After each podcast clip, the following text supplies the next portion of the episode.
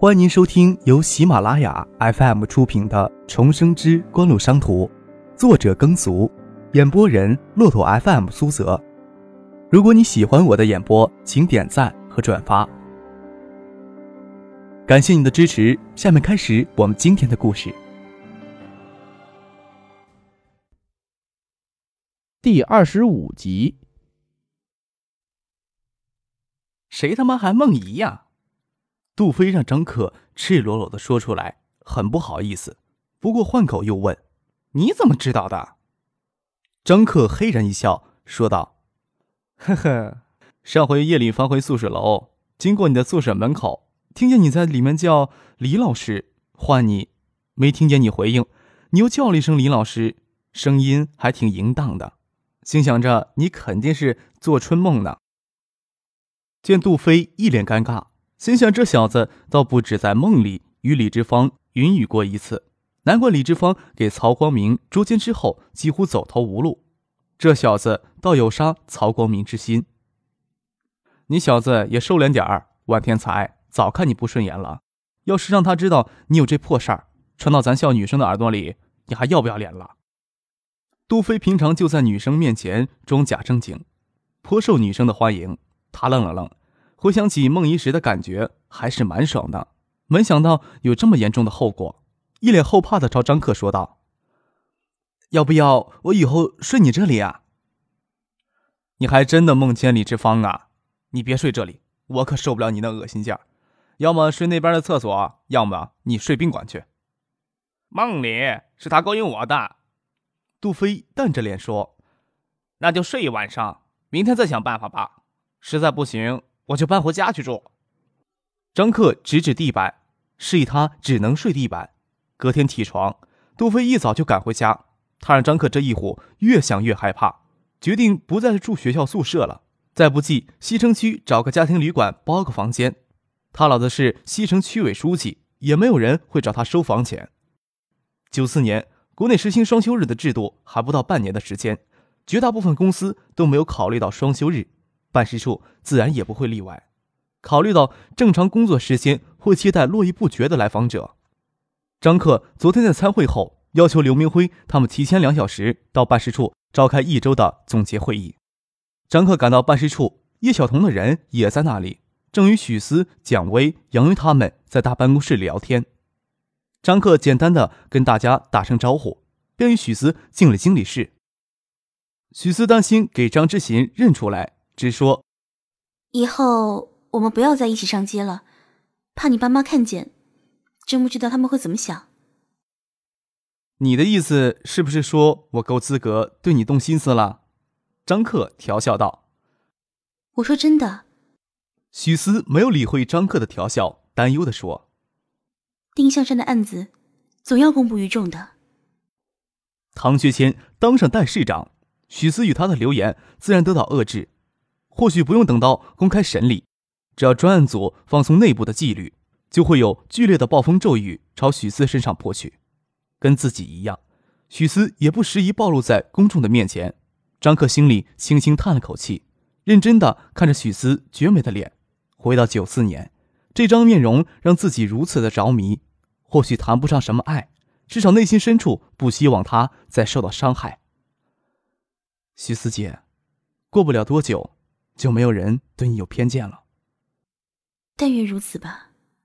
许思悠悠的笑了笑，拢了拢并肩的跳发，仿佛将烦了的心思收集起来，又说道：“我给婉晴姐通过电话，她让你再给她打过去。你跟她说什么了？知道你昨天没时间跟她通电话，我把办事处最近的情况跟她汇报了一下，还有管理费的问题，我都说了。婉晴姐没有给回应。”张克咂咂嘴，拿起电话来，见许思抱起文件要出去，抓住他的手，还忍不住在他嫩腻如玉的手心捻了捻。许思脸一红，将手抽回来，坐回座位整理文件。婉晴姐，我是小克。什么？你在回海州的路上？那行，等你来海州之后，再跟你细说吧。啊，小指彤也一起来了。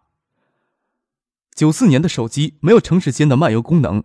许思心想，谢婉晴还没有出省城，抬头看张克脸上换上极温柔的神情。芷彤，有没有想小克哥哥？张克放下电话，看着许思，悠悠的看着自己。怎么了？芷彤多可爱的人呢，不晓得几时会再开口说话。哎，芷彤一定会好起来的。张克对小芷彤的亲近，不是说她是徐学平的孙女儿，真真切切的感觉自己莫名其妙的活到九四年，将这个小生命从车轮下抢出来。是一种缘分吧，对许思也有这种感觉。张克收拢心思，想了一会儿，说：“婉晴姐中午能赶过来，等会儿开完会，你将手里所有的资料都整理出来。”婉晴姐要看？许思有些奇怪的看着张克。办事处借着海域公司的名义，其实是张克在乱倒腾。谢婉清之前也是不闻不问的，都是这边主动汇报，但也只是口头上的。从来没有书面的资料寄过去，他没有说要，可能吧。前期的市场推广的思路你也熟悉了，婉晴姐过来，你给她讲解讲解。不用你吩咐，就知道你会偷懒。许思摆出一副烦张克唠叨的神情，只是与张克独处时，才会情不自禁的流露出这么娇媚迷人的眼神。张克愣愣的看了一会儿，让许思招手才回过神来。办事处的工作有一个良好的开端。今天会讨论接下来的工作方向与营销所需要注意的一些细节。那个姓叶的娘们儿，她过来做什么？她想进一步确认办事处在市场策划、方案解决、市场推广方面的能力。这是她的原话。她希望能练习一到两次我们的营销会议。张可拍拍额头，大叫：“哎呀，这小娘们儿真烦人！”许思看着叶晓彤，就隔着一层透明玻璃站在经理室外与蒋薇在聊天，就笑到花枝乱颤。姓叶的小娘们是不是觉得有指导我们工作的需要？迎出经理室的门，张克回头又问了一句：“帮助下面的代理商开展市场推广，本来就是总代的职责。”张克咂咂嘴，出门将刘明辉等人招进会议室，舔着脸对叶晓彤说：“叶小姐。”还要请你指导我们的工作，叶晓彤笑着说：“怎敢？”人却没有任何的推让，就跟在许思的后面进了会议室。张克正正经经的坐在会议桌前，刘明辉他们早就不对他的年纪有疑问。叶晓彤时不时的瞅他两眼，看起来还是面嫩。营销会议先对三天的广告进行总结，又对截止昨天已经达成的合作意向进行汇报。虽然离正常的工作时间还有近两个小时，大家进入会议室还是不断听见外面的电话打印器不断的启动，让人振奋的开端颇能提振士气。之前刘明辉、周一平、杨云、蒋薇他们四人对办事处交纳的保证金还存在一丝疑虑的话，这会儿已经完全放下心了。张克回到九四年，很清楚数字手机市场会在今后十四年间各个时期发展的特点。盛鑫公司还处于对数字手机市场萌芽阶段的摸索阶段。张克斜眼瞅着叶晓彤抱胸坐在一边，有心提点提点他，也不藏着掖着。反正大公司营销人才济济，很快就会把这一阶段的市场特征摸清楚。之前我们在海州日报登出的广告有先声夺人的效果，昨天达成的合作意向资金就有超过六十万。今天在座的各位。可以很肯定的跟咨询者说，我们就是爱立信在海州的代理商，这一点叶小姐可以帮我作证，这是很好的势头。但是我们要清醒的认识到，爱立信目前推出的 GH 三八八只是一款英文机，而海州市早期暴富起来的人很多都是文盲、半文盲。这么说不是瞧不起他们，能挣到钱的人都是有实力的人，但是他们这群人。目前是数字手机市场最大的潜在客户群，会让 GH 三八八的推广受到限制。还好 GH 三八八的使用并不复杂，但是随机附带的操作说明却不简洁明了，翻译成中文也不够水准。我重新整理了一份，叶小姐帮忙审阅一下，可以的话我们制成小册子，随机附赠。让许思将这些天抽空写成的 GH 三八八操作说明递给叶晓彤。张克手头没有 GH 三八八的样机，操作资料是让谢婉晴帮忙收集英文原版，翻译成中文，当然是直接采用九七年之后才逐步规划起来的手机术语，绝对比爱立信第一份中文操作说明要通俗易懂、合乎规范。叶晓彤对数字通讯的理解，比起刚刚入行的许思、刘明辉等人，绝对要深刻的多，也更能体会张克翻译精简的操作说明具备怎样的专业水平。张克斜眼窥着叶晓彤诧异翻动的那份手稿，红润的嘴唇微张着，气息微喘，想必是吓着了。心想：小样的，让你瞧瞧什么才是技术活儿。张克假装看不见叶晓彤的诧然，说道：“叶小姐，有什么更好的建议没？”您正在收听的是由喜马拉雅 FM 出品的。重生之官路商途。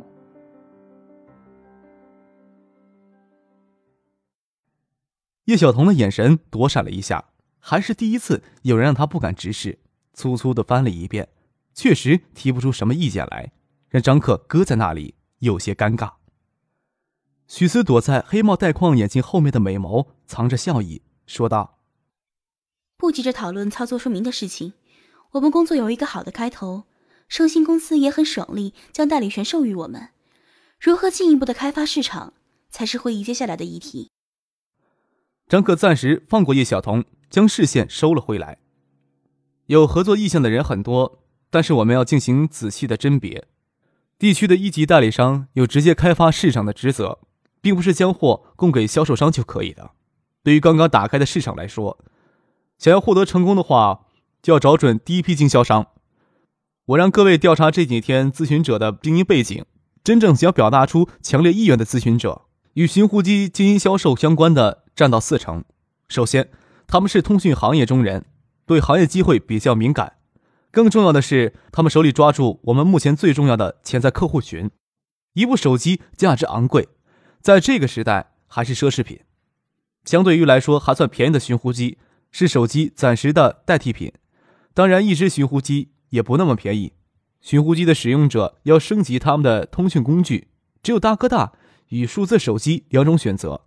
寻呼机经营商、销售商就掌握着这些客户的资源，这也是我们近期市场推广工作的重点。听到这里，叶晓彤从手提袋里拿出纸笔，张克诧异的看向他，他只是将发梢撩到耳后，也没什么尴尬不尴尬。叶晓彤的举动让许思、周一平。刘明辉他们更加有信心了。显然，张克对市场的精准分析，令总代的营销经理也不得不重视起来。张克说的兴起，将这些天仔细考虑过的思路娓娓道来。诚然，终端销售商的市场开发能力比较弱，他们只是一般能维持固定的客户群。作为一名成功的营销人员，我们不是能找到经销商就可以了。营销人员要帮经销商找到新的市场。这样才能迅速的打开市场，增加市场容量，才能加快货源的流速。